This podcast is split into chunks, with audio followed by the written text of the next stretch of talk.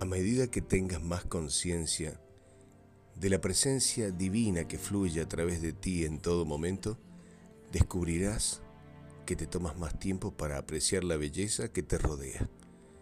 Cuando contemples un pájaro, una flor, una puesta de sol, una madre amamantando un bebé, un coche con niños o un anciano, ábreles tu corazón. Deja que el amor fluya de ti hacia ellos y siente cómo regresa. Cuando más abiertos estamos a recibir el amor de nuestro entorno, más energía tenemos. Hay energía en todas las cosas y todas las personas recibimos esa energía invisible cuando apreciamos de verdad la belleza y maravilla de nuestro universo.